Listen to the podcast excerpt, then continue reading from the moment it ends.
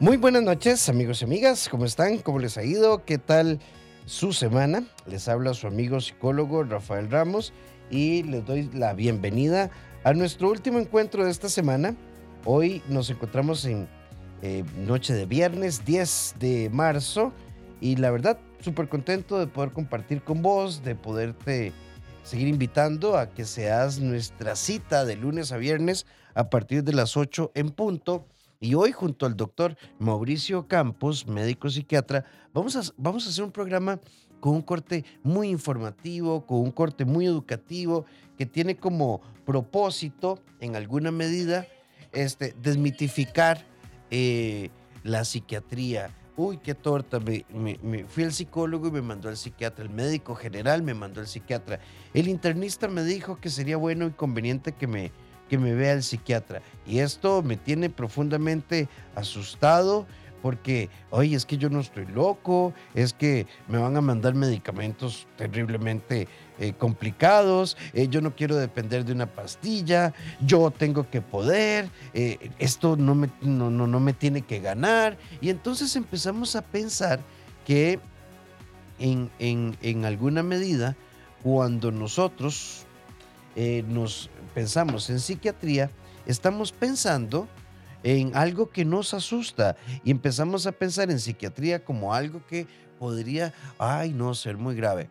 Y si te dijera, en términos muy sencillos, que la psiquiatría es una rama de las ciencias de la salud, de las ciencias de la medicina, que trabaja sobre la regulación bioquímica de tu mente, de tu cerebro, de tu sistema nervioso y que como nosotros somos mente, cuerpo, bioquímica, somos historia, somos lo que, lo que comemos, lo que dormimos, incluso lo que vemos, la psiquiatría tiene un papel. Así que si vos tenés dudas, preocupaciones, es que yo, mamá lo que está es triste, porque ¿por qué le van a mandar esas pastillas?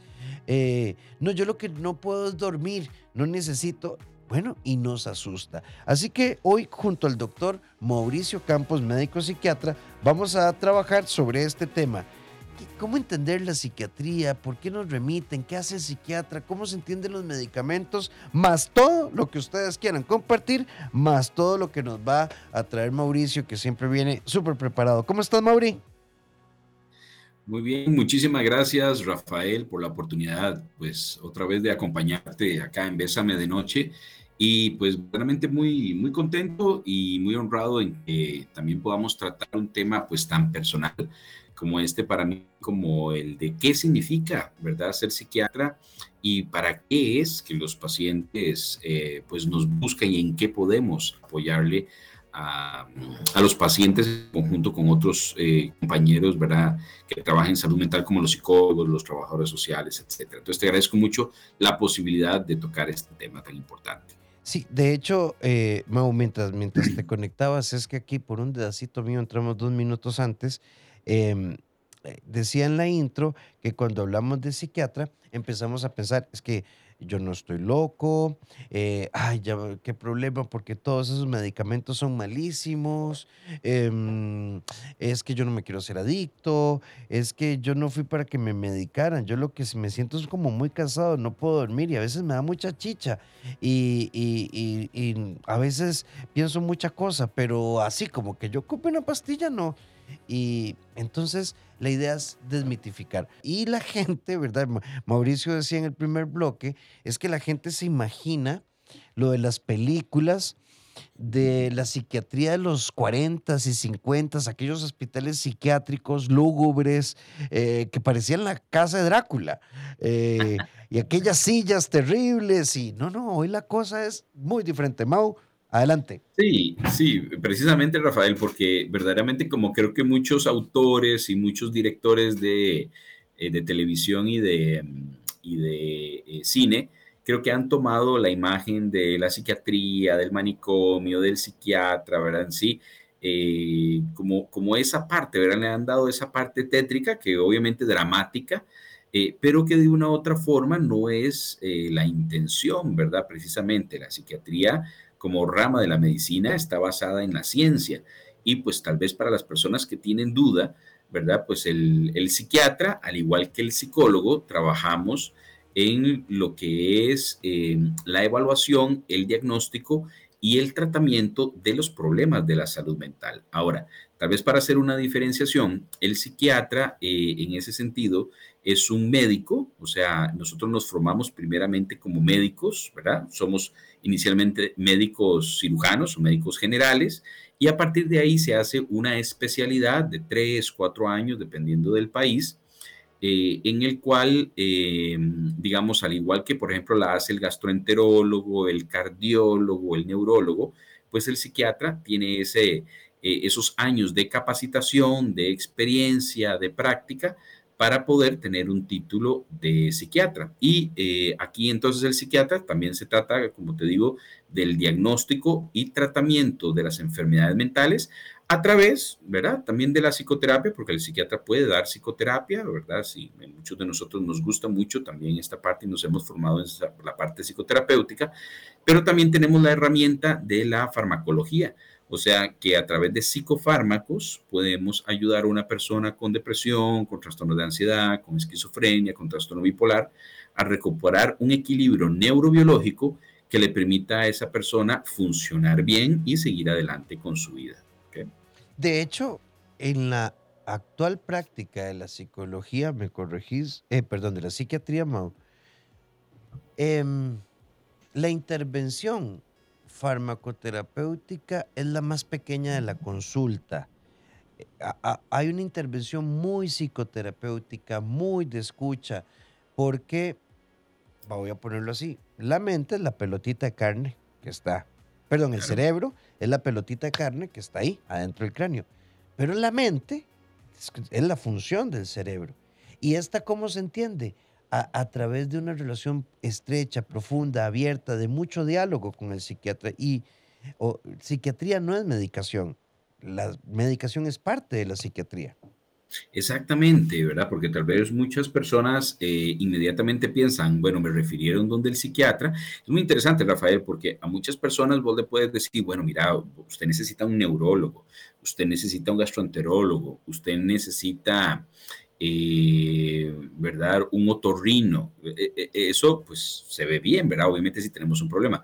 Pero para muchas personas que le refieran a un psiquiatra o que le digan, mira, usted necesita un psiquiatra, es casi equivalente como a un, como a un insulto, ¿verdad? Y esto lo que nos habla es pues tal vez de nuestra falta de conocimiento, vamos a ponerlo en palabras ahí un poquito más fuertes, ¿verdad? Como entre nuestra ignorancia acerca de cómo esta ciencia, ¿verdad? De rama de la medicina puede ayudar a una persona verdaderamente a eh, regular un trastorno mental. Ahora, solo utilizamos medicamentos, porque también eso es parte del mito de que el, médico psiquiatra va a utilizar un medicamento que me va a atontar, me va a dar sueño, o muchos pacientes vienen con la idea de que van a dejar de ser ellos mismos, ¿ok? ¿Verdad? Porque le vamos a dar un medicamento que los va a cambiar su personalidad. Y esto no es cierto.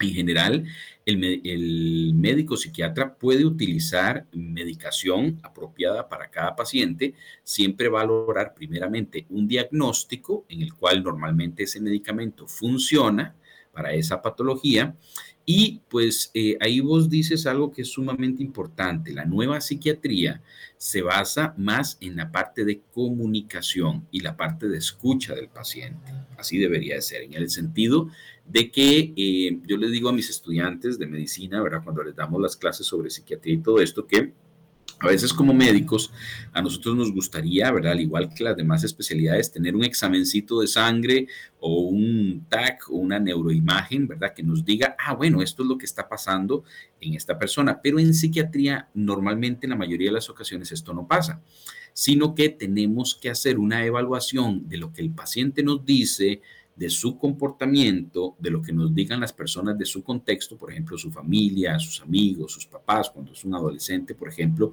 para ir entendiendo qué es lo que está pasando ahí adentro y que de una otra forma se manifiesta en su comportamiento, en su conducta. A través de eso nosotros podemos eh, dilucidar un diagnóstico y un tratamiento que en algunos momentos puede conllevar psicoterapia, apoyo social, apoyo familiar y en muchos momentos pues también la farmacoterapia para mejorar eh, una condición subyacente de ese paciente.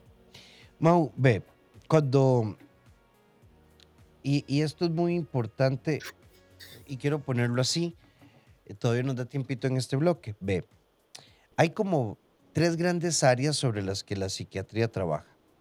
Los trastornos mentales, los trastornos del afecto y los trastornos de la conducta.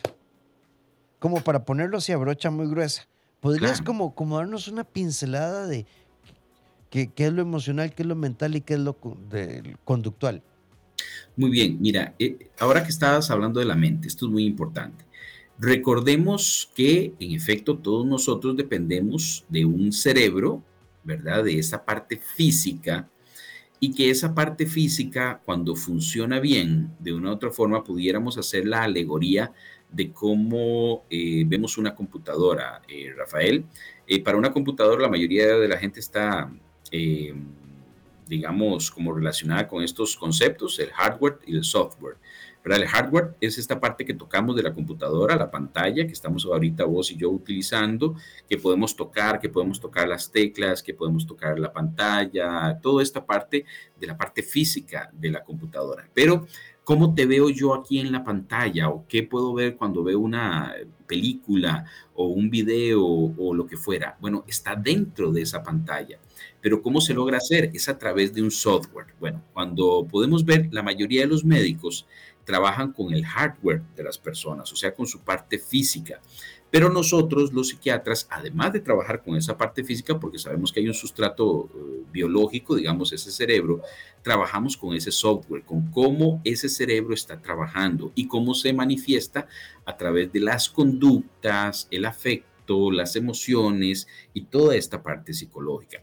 Ustedes, ¿verdad? Como psicólogos también trabajan con ese software, eh, pero en ese sentido, digamos que el psiquiatra también está capacitado o nos forma mucho como para ver en qué aspectos este cerebro tal vez no está funcionando de forma adecuada a través de algo que se llama con cómo se comunica este cerebro por dentro a través de neurotransmisores, hormonas u otros aspectos y qué podemos hacer médicamente, farmacológicamente, terapéuticamente para que ese cerebro vuelva a un equilibrio y entonces eso se manifieste positivamente en las emociones, en la parte de afecto, ¿verdad? Y en la parte de conducta. 8 con 17 minutos estamos con el doctor Mauricio Campos, psiquiatra 8990 004, nuestro WhatsApp. Hay una amiga acá que nos dice, si les mando los medicamentos que me mandaron, ustedes pueden decirme si es conveniente. No, porque no sería ético, ¿verdad? Eh, porque, a ver, yo siempre pongo este ejemplo. Dolor de cuerpo, secreción nasal, dolor de cabeza, algo de flemas, un poquitico de tos, temperatura. ¿Qué será? ¿COVID? H1N1, influenza, gripe, algo viral. Es que ya ahí no podemos llegar, pero sí vamos a hablar un poquito de medicación. 8 con 17, vamos a hacer nuestro corte. Ya venimos, 8990 004, nuestro WhatsApp.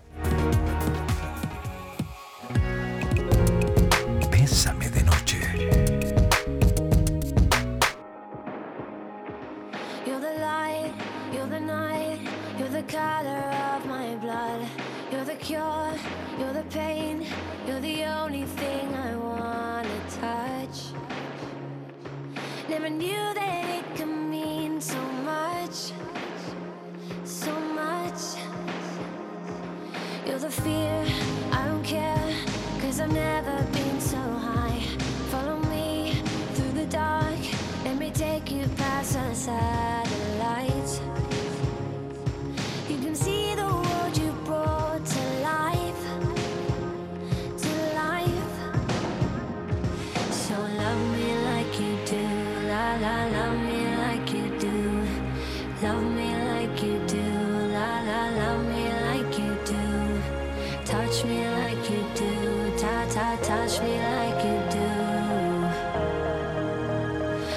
you waiting for? Fading in, fading out, on the edge of paradise. Every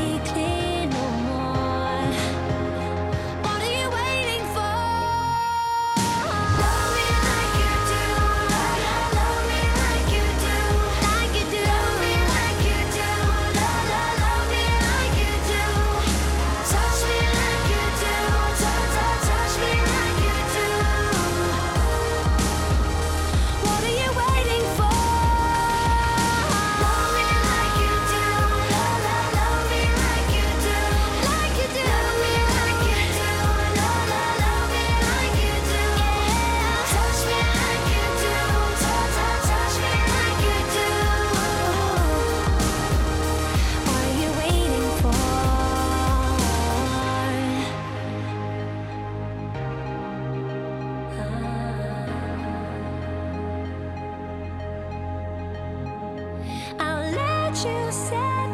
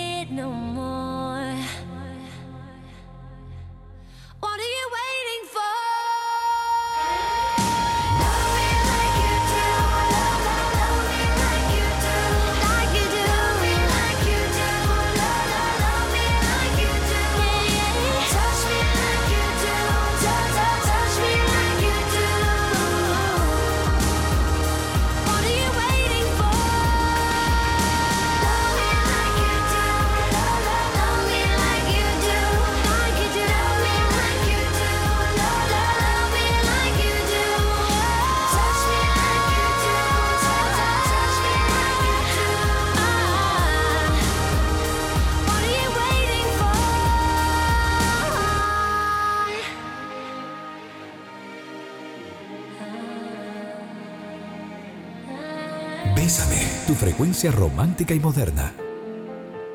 Cuando abrimos nuestra intimidad en confianza, desaparecen nuestros miedos.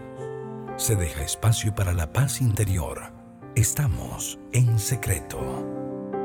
8 con 22 minutos, hoy en Bésame de Noche estamos dedicando nuestro viernes a hablar sobre psiquiatría, la importancia de desmi- desmitificarla. Vean, y voy a hacer un foro muy bonito también junto con Leisa Puentes y Tomás Machado, eh, sexóloga y urólogo. Porque, la, por ejemplo, Mau, es que a veces la gente piensa que en tacto rectal es una cosa, ¿verdad? Que uno va a quedar, ¿verdad?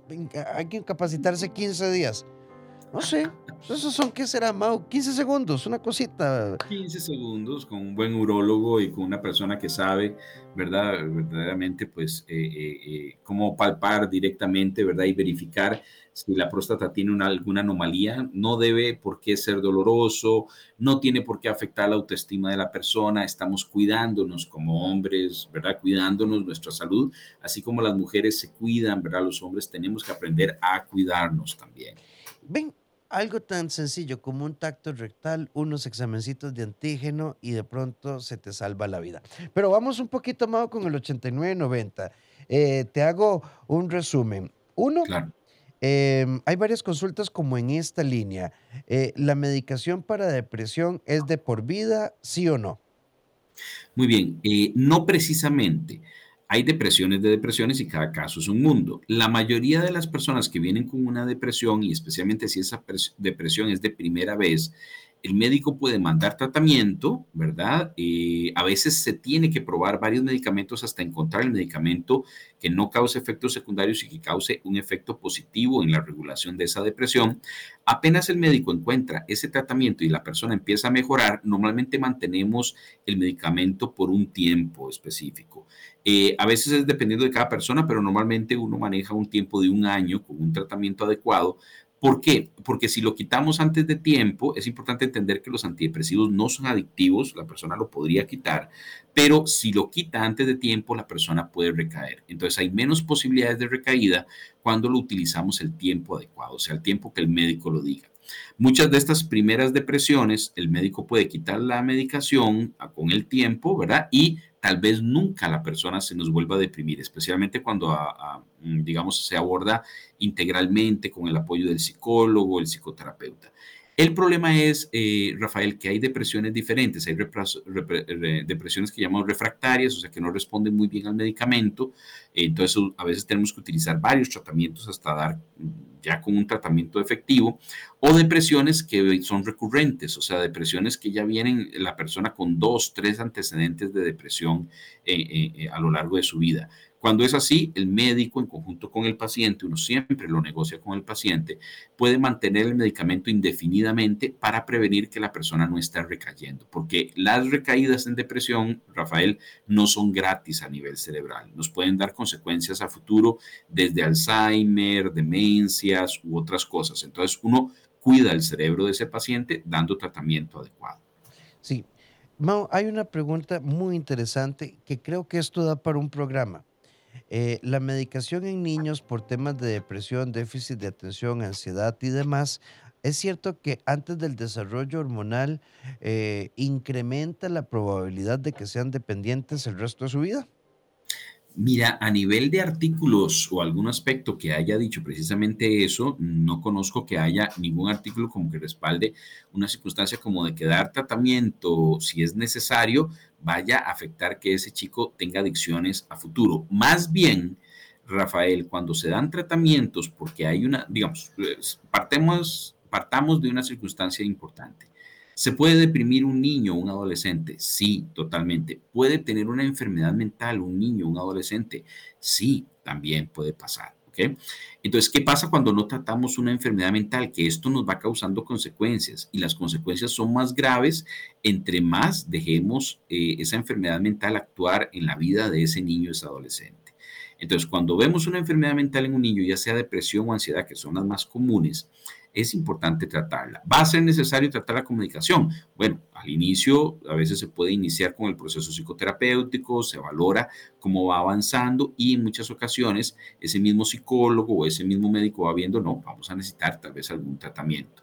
Ahora, dar ese medicamento cuando es necesario no debe darnos miedo, más bien estamos previniendo que este chico, entre muchas otras cosas, ahí sí puede hacerse adicto a algo. Por ejemplo, cuando un chico tiene una depresión o mucha ansiedad, eso nos hace más factible que un chico en la adolescencia o en la adolescencia tardía eh, se vuelva adicto. Es más, muchos de nuestros pacientes que nos dicen, ah, doctor, es que en mi familia no había trastornos mentales pero había alcoholismo, ¿verdad? Y claro, el alcoholismo es muchas veces un signo de un trastorno mental. La ansiedad y la depresión, ¿cómo la manejaban nuestros abuelos? Rafael, no había tratamiento, jamás había psicoterapia, eso no era de hombres, y pues lo que había era la cantina, ¿cierto? Entonces muchos de nuestros abuelos eh, y tíos o, ¿verdad? De esa época eh, se hicieron adictos al alcohol o a otras drogas o al cigarro porque la ansiedad no la podían manejar ni la depresión. Ahora tenemos otros miles de, tratamientos para poder ayudar y que la persona más bien no caiga en adicciones.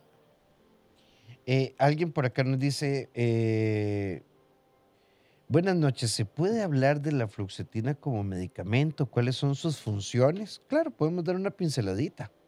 Claro, la fluoxetina es un muy buen medicamento, es uno de los medicamentos que tenemos más tiempo de conocer eh, tal vez algunos de ustedes conozcan medicamentos que llamábamos tricíclicos, ¿verdad? Como la mitriptilina, la imipramina, la clomipramina. Todos estos medicamentos son un poquito más viejitos, no es que no sean buenos, pero de una u otra forma, eh, cuando eh, algunos de estos medicamentos producían mucho efecto secundario. Entonces, cuando fuimos avanzando a nivel de la ciencia médica, ciencia farmacológica, nacieron una familia de medicamentos que se llaman los reguladores, los inhibidores de recaptura de serotonina. Entre ellos, el más, el que tenemos más ejemplo y más tiempo de usar es la fluoxetina. Es un buen medicamento, se utiliza en muchos pacientes con trastornos depresivos y ansiedad. Eh, normalmente es un medicamento noble, ¿verdad? Eh, se puede usar hasta en ciertos casos en niñez o en adolescencia, ¿verdad? Siempre autorizada por un médico, eh, psiquiatra, ojalá.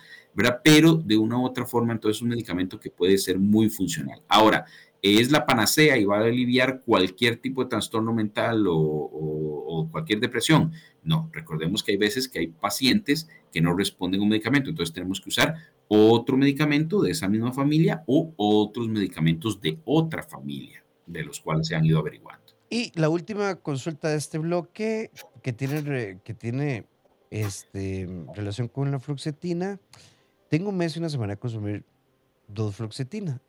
Me, me siento mareada y con dolor de cabeza. ¿Es normal? Mau, ¿qué te parece si al regresar, basados en esta consulta, hablamos un poco, a ver, si, si yo tengo un dolor y me tomo una acetaminofén, de pronto se me quita la cabeza, el dolor de cabeza rapidito. Pero los medicamentos que, o, el, todo el espectro de farmacoterapia tiene una fase de adaptación, llamémoslo así. ¿Qué tal si hablamos de esa fase de adaptación? Porque la gente podría pensar que, pero yo tengo tres días de tomarme la fructosina. Y todavía no siento nada. y, y, hasta lloro más. Quiero compartirles esta frase que vi por ahí, en un Instagram, Secretos Exitosos. Dice, métete en la cabeza que no eres una opción, eres una tremenda oportunidad. Pero antes, tenés que aprender a elegirte a vos mismo, a vos misma. Hagamos de esta noche una noche especial.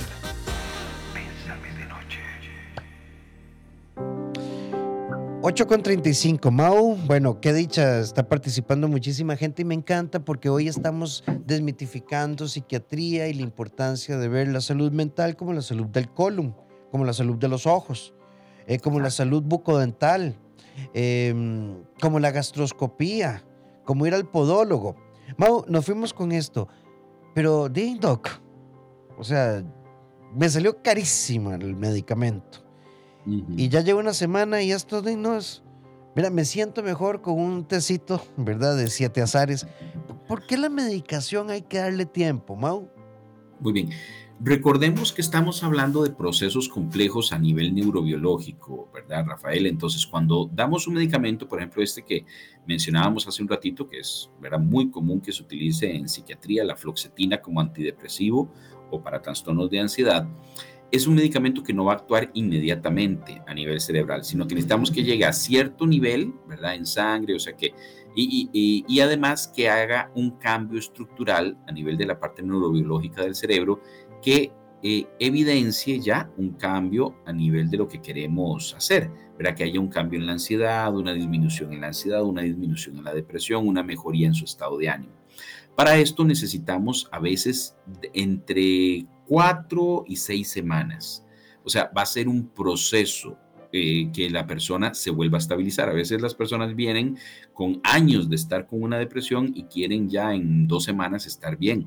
Eso es posible que no se logre, sino que solo es a través de un tratamiento adecuado, ¿verdad? Dar con el tratamiento adecuado y que este tratamiento se tome bien y se dé el tiempo para que ya funcione a nivel cerebral. Ahora, cuando normalmente todos estos medicamentos son muy efectivos, las, eh, digamos, evaluaciones clínicas, los artículos nos hablan de que son medicamentos y ya están comprobados de que funcionan en estos tipos de trastornos. Entonces, pues, eh, la importancia es eh, cooperar con el con el profesional que le está viendo, dar la información fidedigna, eh, estar en mucha comunicación hasta encontrar el tratamiento adecuado. Pero hay que dar el tiempo para que funcione. Sí, ven qué interesante esta pregunta. Buenas noches, tenía una duda. Mm, para problemas emocionales como la dependencia emocional, ¿se necesita ir al psiquiatra? Depende, Mm. ¿verdad? Porque podemos dividirlo como en dos grandes ejes. Ok, si la dependencia emocional, digamos, una ruptura emocional te genera insomnio, depresividad, te altera el ciclo de la alimentación, irritabilidad, tensión, distractibilidad, no tengo ganas de ir al trabajo, y ahí empieza a acompañar a la dependencia emocional características ansiosas y depresivas. Y posiblemente ocupemos el apoyo de la medicación, mientras que el psicólogo va a trabajar con vos para las eh, reconceptualizar, replantear la dependencia emocional. Pero no todas las dependencias, no todas las personas que tienen dependencia emocional necesariamente se van a medicar. Por eso es que hoy, incluso ve, a mí me encanta, o por lo menos Mau y yo trabajamos así. A mí me encanta trabajar muy de cerca, mínimo, del psiquiatra, el ginecólogo y el urólogo, Mm. el neurólogo, el, el internista Endocrinólogo. y el endocrinólogo. Ese es Claro. como, como, el, como el equipo de fútbol 5 que, que tenemos que tener dependiendo de cada caso. Mau, hay otra, hay otra pregunta por acá que nos dice, eh, ¿cuáles profesionales pueden referir a un psiquiatra? Bueno, mira, en general cualquier profesional, eh, digamos un médico, un médico general, los psicólogos, eh, pues un trabajador social que detecte alguna circunstancia específica, un enfermero, pueden referir a Perdón, un A- a- psiquiatra. hasta un orientador, eh, orientador en una escuela, en un colegio.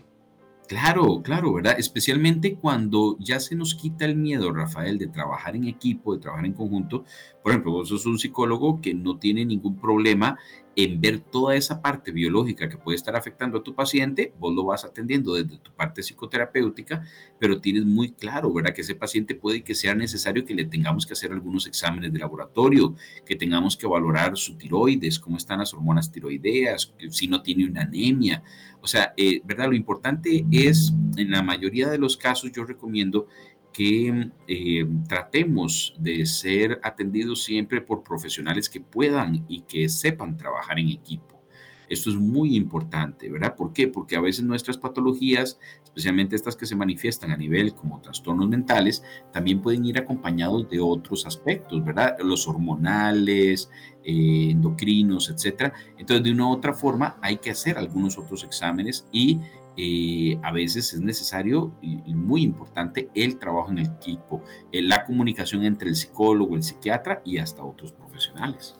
Mau, te agrupo aquí dos preguntas. Una, tengo una hija de 19 años que tiene varios, eh, varios años con depresión, pero no quiere ir a ningún médico. Y alguien por acá nos pregunta, ¿a fuerza de voluntad una persona puede dejar la depresión? Yo me atrevería a decir que no. Es que, ¿verdad? Esto es importante entender. Eh, la fuerza de voluntad nos sirve para muchas cosas. Aporta. Para pedir ayuda. Eh, la fuerza de voluntad nos ayuda a decir, no, yo necesito salir adelante. Pero no estamos, cuando hay una depresión, una depresión de verdad, eh, de síntomas moderados a severos, esta persona no depende de su voluntad para salir de esta. Por ejemplo, pensemos, una, presión, una persona que tiene presión alta, que esa presión alta ya le está afectando su corazón. Ah, no, a pura fuerza de voluntad va a salir de este trastorno hipertensivo. Eso no tendría lógica, ¿cierto?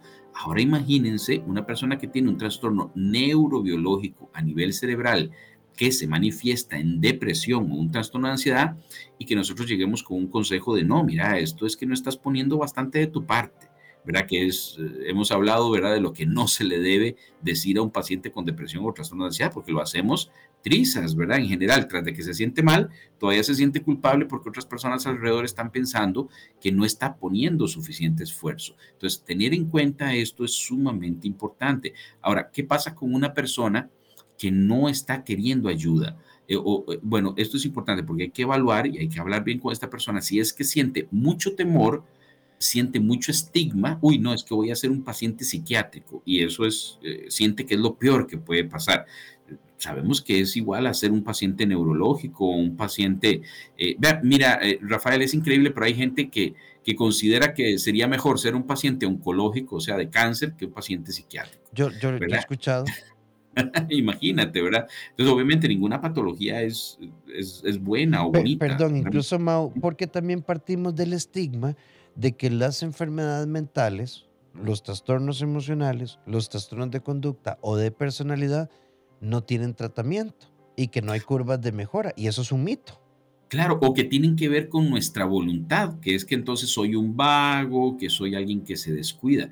Eh, ¿Por qué te digo esto de la parte oncológica, verdad? Porque un paciente puede decir, ay, no, eh, yo no tengo problema ir donde el oncólogo, pero que no me manden al psiquiatra pero esto tiene que ver con que ir al oncólogo no precisamente es estigmatizante.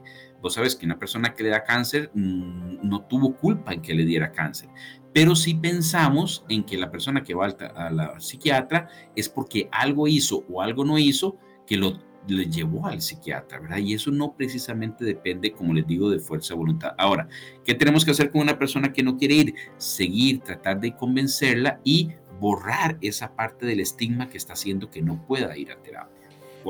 vamos a, antes de hacer nuestro corte, em,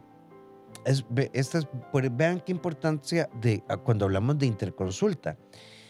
Tengo fibromialgia, tomo antidepresivos, em, padezco mucho de ansiedad, tomo imipramina y hay días que no siento nada y no me responden los medicamentos. Claro, por ejemplo, pacientes, por ejemplo, que tienen una depresión un porcentaje importante de, trastornos depresivos se acompaña de trastornos ansiógenos. Y si a esto le sumamos el dolor crónico propio de la fibromialgia, entonces em, no existe, digamos, como que Mauricio hoy te ve, te da la medicación, en un, en un buen grupo importante de casos, la dosificación inicial da un buen efecto, pero hay algunos pacientes que hay que estarlos ecualizando a lo largo del tiempo. Claro, claro, claro. Y, mira, esto es importante porque hay trastornos donde, volvemos al punto, el, abordaje es multidisciplinario porque ninguno de nosotros tiene una respuesta total, ¿verdad? ¿Qué significa eso? que en este sentido la fibromialgia es un trastorno ¿verdad? Que sabemos que el psiquiatra puede aportar desde los antidepresivos porque eh, regulan eh, mucho lo que es el umbral del dolor pero también están siendo tratados con psicoterapia, también están tratados con reumatólogos, o sea, los reumatólogos ¿verdad? nos ayudan mucho en el abordaje del paciente a través de la parte del dolor, porque tiene que ver con inflamación a nivel de la parte muscular, de, la parte, etcétera.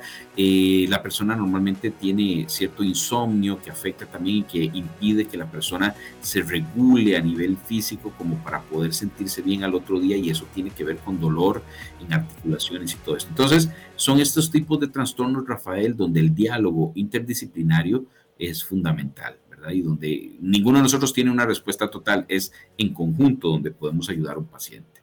Mi hijo tiene nueve años, toma Ritalina para controlar el déficit de atención.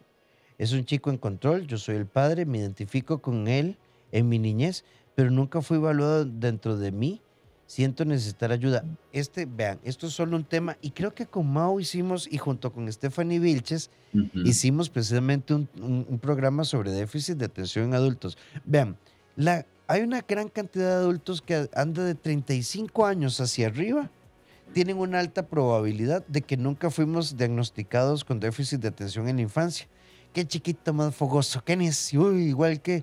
Ahí viene el tío, el, tío Jonás, ¿verdad? Porque era el atarantado de la familia. Y, y, de adultos experimentamos muchas complicaciones. Em, los adultos pueden beneficiarse muchísimo de la psicopedagogía, de la psicología y de la medicación. Y no importa que tengas 40, 45 años, se puede hacer mucho. Claro, claro, Rafael, porque verdaderamente eh, em, tal vez ahorita eh, tenemos muchos chicos que son traídos por sus papás de forma muy responsable, verdaderamente, porque tal vez en la escuela se detectó algún tipo de trastorno de estos, los papás lo traen y nos damos cuenta, mira, claro, cuando el papá empieza a ver los síntomas, empezamos a ver eh, las consecuencias, ellos dicen, claro, esto me pasó a mí en la escuela, en el colegio, qué hubiera pasado si yo hubiera tenido un tratamiento adecuado, porque recordemos que los adultos también tienen consecuencias, ¿verdad? Cuando un TDAH, o sea, un trastorno de déficit atencional con hiperactividad, no es tratado. Eh, eso influye en nuestras decisiones, en nuestra impulsividad, en, en nuestros trabajos, en nuestras parejas. Entonces, siempre es importante, ¿verdad? Lo que queremos con todos estos temas, Rafael, que a través de la radio, televisión, cuando podemos dar una charla sobre esto, es que se vaya desmitificando los temas de salud mental y que entendamos que es algo de todos los días que nos puede estar afectando, que puede estar afectando a un familiar y que podamos pedir ayuda a tiempo. Nunca es tarde también eso. Eh, les prometemos, les prometo que vamos a cuadrar otra fecha con Mau porque en un principio pensé, bueno, vamos a ver cómo reacciona la gente a este tema porque podría sonar tal vez un poco técnico y demás, pero la cantidad de consultas que hay es impresionante. Y, es muy importante aprender a hablar de esto, eh, normalizarlo. Em, así como nos ponemos un ungüento para el dolor, así tenemos que ver todo lo demás. Pero, Mau, también eh, hablábamos fuera de micrófonos de la importancia de salud mental y salud emocional. A mí me gusta hablar de los dos ejes, salud mental y salud emocional, en nuestros sistemas de vida y en nuestro sistema social también. Claro, e, en ese sentido, Rafael, yo quería hacer una reflexión, ¿verdad? Para que lo pensemos, lo tengamos ahí, lo podamos eh, eh, masticar, llevárnoslo, ¿verdad? Pensarlo eh, a nuestras casas, en el sentido de que también esta parte de la necesidad de entender la salud mental, de ver los avances que vayamos teniendo a nivel de medicación, de abordaje, de abordaje psicoterapéutico, de abordaje psiquiátrico, farmacológico, todo esto implica un cambio y lastimosamente ese cambio no está llegando tan rápido como quisiéramos, ¿verdad? Yo creo que nuestro país y todo el mundo eh, nos vimos golpeados con una pandemia terrible, ¿verdad? Que afectó mucho a nivel social, económico y que ahorita estamos, bueno, a nivel obviamente de salud física, pero donde ya un aspecto que estaba terrible antes de la pandemia, ahora está peor, que es la salud mental. Y eh, tal vez muchos de nosotros nos quejemos, ¿verdad? Solamente las personas que han vivido esto con un familiar, con un problema en salud mental, que ha requerido internamiento, que lo han llevado tres veces al hospital, que no se pudo internar, que no se quisieron internar porque no sabían qué era lo que tenía, porque eh, eh, no se le tomó importancia, porque no había campo, especialmente cuando hablamos de adolescentes, ¿verdad? digamos, con riesgo suicida o alguna circunstancia. ¿Qué es lo que estoy hablando aquí, Rafael? Que en el fondo tenemos un problema muy grande al no entender la importancia de la salud mental, la importancia de la psiquiatría, de la psicología, ¿verdad? Y cómo todos estos estigmas también nos afectan diariamente porque las personas se nos han descompensado, las personas están descompensando, especialmente posterior a pandemia. Y lo que nos hemos dado cuenta como país, al igual que muchos otros países a nivel mundial, es que ya algo que estaba mal, que era nuestro abordaje de la salud mental, ahora está peor. Y estamos no dando más abasto, ni los psiquiatras, ni los psicólogos, ni las entidades, eh, digamos, públicas, por así decirlo, ¿verdad? Para tomar un tema que lastimosamente ha sido olvidado por las autoridades. Eh, eh, ¿Por qué? Porque ni siquiera las autoridades que toman decisiones saben qué es salud mental ni siquiera saben qué es lo que hace un psiquiatra, ni siquiera saben cuánto tiempo debe tener un psiquiatra de forma adecuada para poder abordar un paciente con calidad, ¿verdad? Y sin que el psiquiatra se enferme, porque cuando lo pones a atender en una clínica cada 15 minutos un paciente, no podemos darle el abordaje adecuado al paciente y el psiquiatra se nos termina enfermando porque solo puede recetar y recetar, no puede dar un abordaje integral. Entonces, esto yo te quería pedir permiso, Rafael, para poderlo conversar y, para poderlo analizar acá, porque verdaderamente tiene que ver, ¿verdad?, con que tal vez nos sintamos como país como que no tenemos un adecuado abordaje de salud mental. Y así es, pero todo esto tiene que ver con la ignorancia, con la falta de conocimiento y con que todavía no sabemos exactamente qué hace un psiquiatra y lo mucho que puede ayudar a tantas personas cuando se le da el tiempo adecuado para abordar un paciente. Sí, y, reconociendo el valor de muchísimos, muchísimos eh, personas, los trabajadores de la salud pública en este país, en la administración y en la atención directa. Claro. Eh, yo, yo digo, bueno, Mau, creo que en un EVAIS estamos por encima de 30 pacientes por día un médico mm, general. Claro, claro. No, eh, Rafael, lastimosamente, un médico general eh, tiene que atender cuatro pacientes por hora, si no es que cinco, ¿verdad? En algunos lugares. Entonces, ¿cómo hace un médico para poder atender adecuadamente un paciente cada 15 minutos y llenar las necesidades de ese paciente? Porque no estamos hablando solamente de hacer una receta, estamos hablando de que ese paciente requiere escucha. Pero mira, cuando esto lo extrapolamos a psiquiatría, significa que eh, las instituciones no están entendiendo qué hace el psiquiatra y cómo debe trabajar ese psiquiatra. Ese psiquiatra, además de tener la capacidad para poder dar tratamiento y hacer un diagnóstico, necesita escuchar adecuadamente a ese paciente y para eso necesita el tiempo adecuado para hacerlo. Sí, bueno, así que amigos y amigas que nos escuchan en de Noche, eh, Esperamos, como les decía en la introducción, hoy tenía como propósito junto a Mau, el doctor Mauricio Campos, em, generar una visión muy cercana, muy cálida de, la, de la, psiquiatría. Eh, es como, lo voy a poner, es como cuando la gente dice, es que tengo un tumor que es, no, tumor no es cáncer, tumor es tejido. Hay que ver qué tipo de tejido es. Entonces, tenemos que permitirnos eh, ver la salud mental como algo que nos es propio. Mauricio, si quieren contactar contigo, ¿cómo se contactan? ¿Cuáles son tus números? Muy bien, eh, Rafael, bueno, nosotros, un grupo de colegas, psiquiatras y mi persona, tenemos una clínica en Desamparados. El teléfono al que pueden contactar es al 2250-1508 y al 8887-1460. La clínica se llama Prosday. Repitámoslo despacito. 2250-1508 y el 8887-1460. También en la clínica pues trabajamos integralmente junto con otros psicólogos, psicoterapeutas, eh, eh, nutricionistas, ¿verdad? Terapeuta físico. Entonces, pues siempre tratando de dar un- una visión integral para el paciente. Entonces, en lo que les podamos apoyar con muchísimo gusto.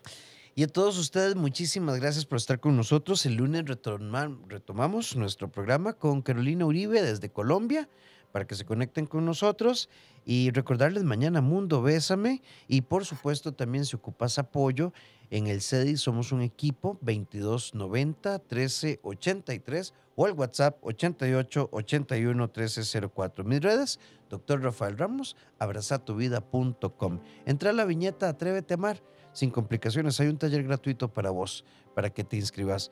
Mau, muchísimas gracias. Feliz fin de semana. Muchas gracias a vos, Rafael. Un gusto siempre estar acá. Feliz descanso a todos y todas.